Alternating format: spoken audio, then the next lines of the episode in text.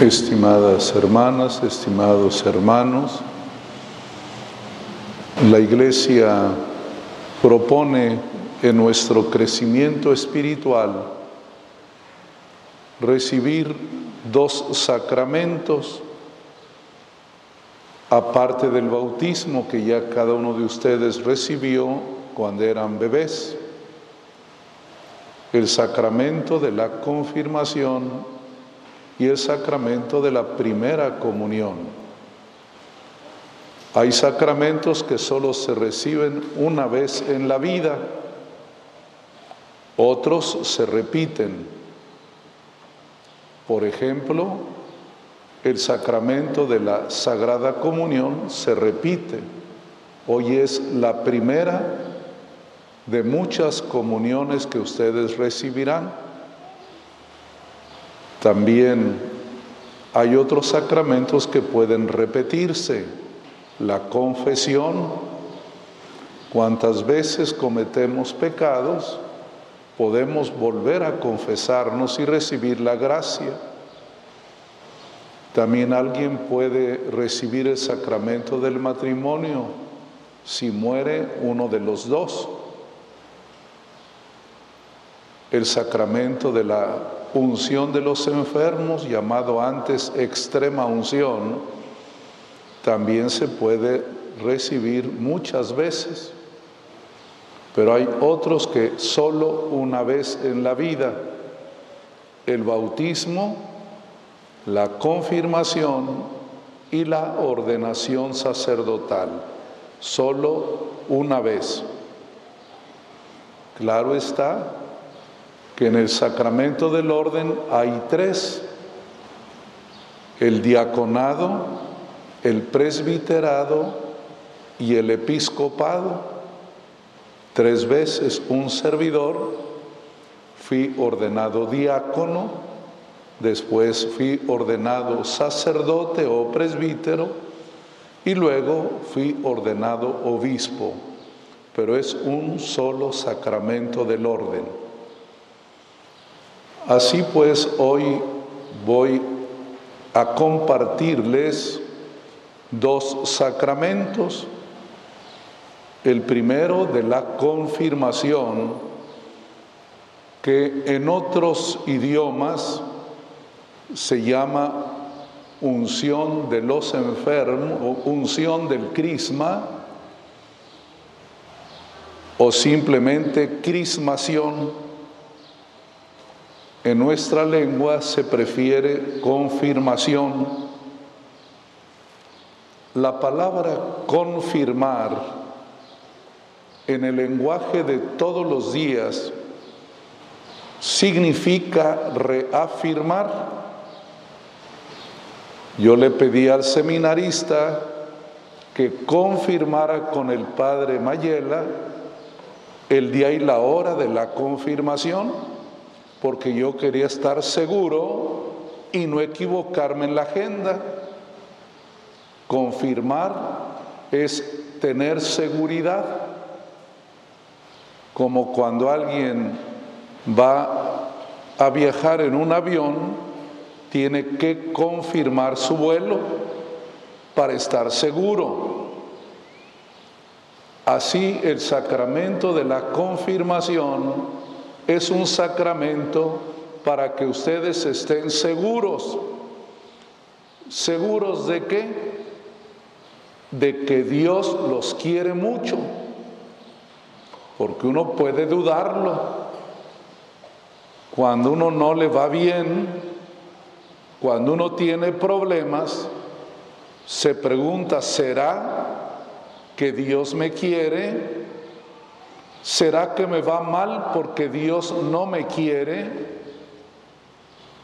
La iglesia confirma, cualquiera que sea la circunstancia de tu vida, Dios te quiere mucho.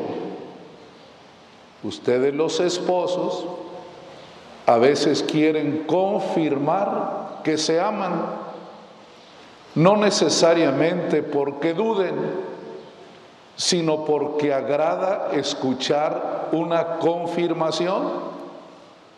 le pregunta la esposa al esposo, ¿me quieres? ¿Me amas? Espera que le digan que sí.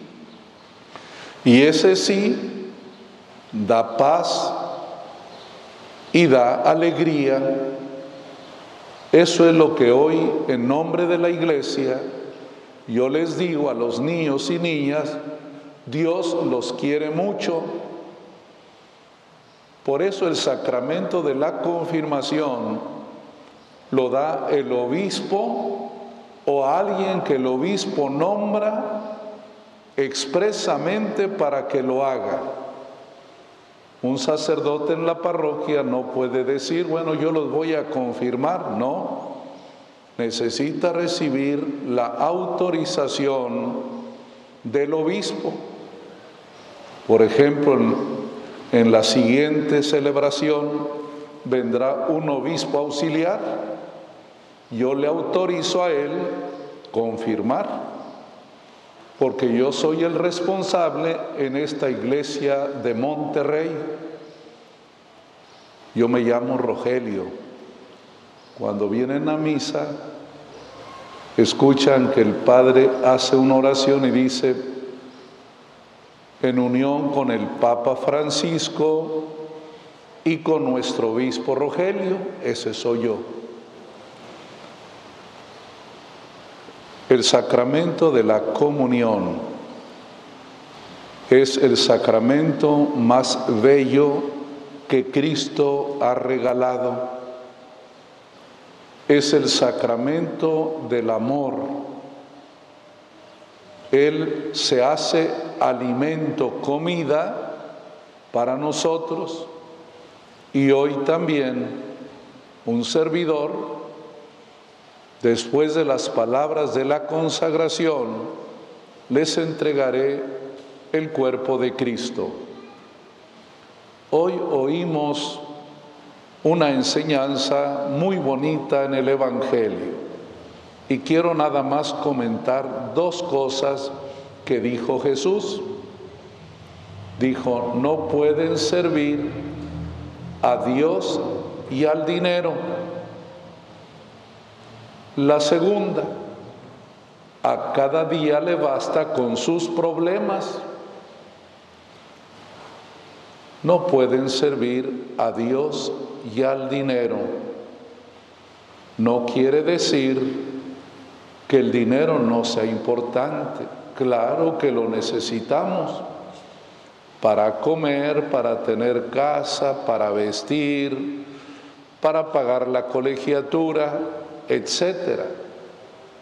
El dinero tiene una función que nos permite vivir dignamente, pero otra cosa es estar obsesionados por el dinero.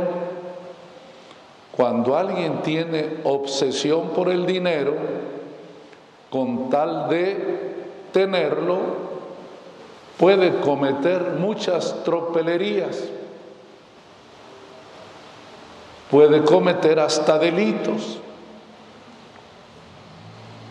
Alguien puede matar, puede robar con tal de tener dinero.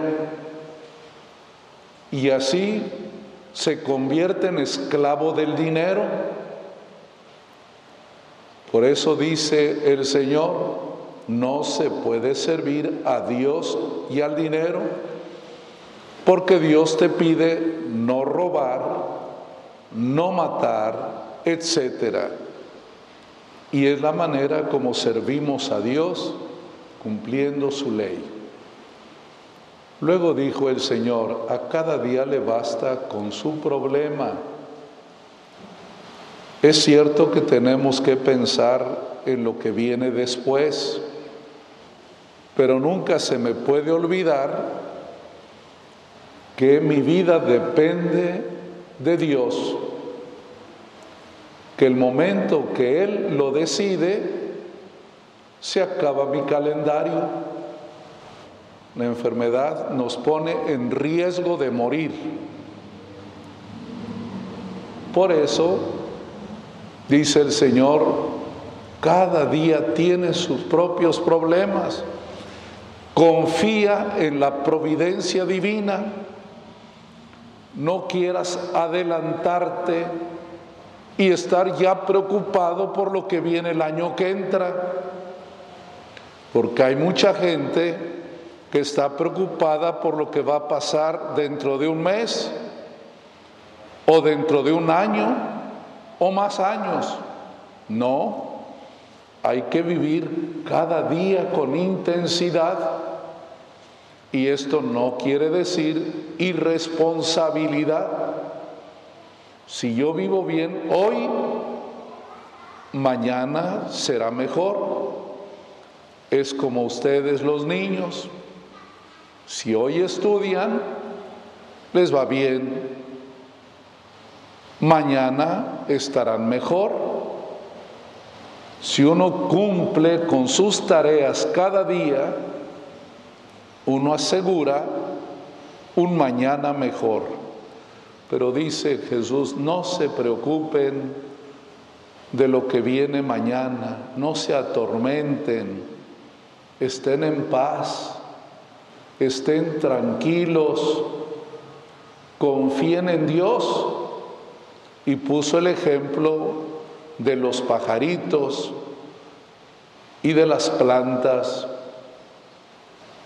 Los pajaritos no saben lo que les va a pasar mañana y andan cantando felices. Así también nosotros, vivir cada día, cada día con mucha intensidad.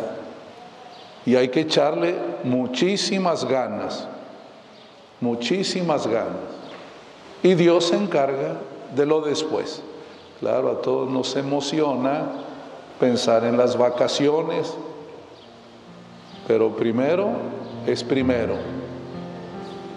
Así es que Dios nos bendiga y que sigan todos muy contentos, perdónense, ámense, obedezcan a Dios.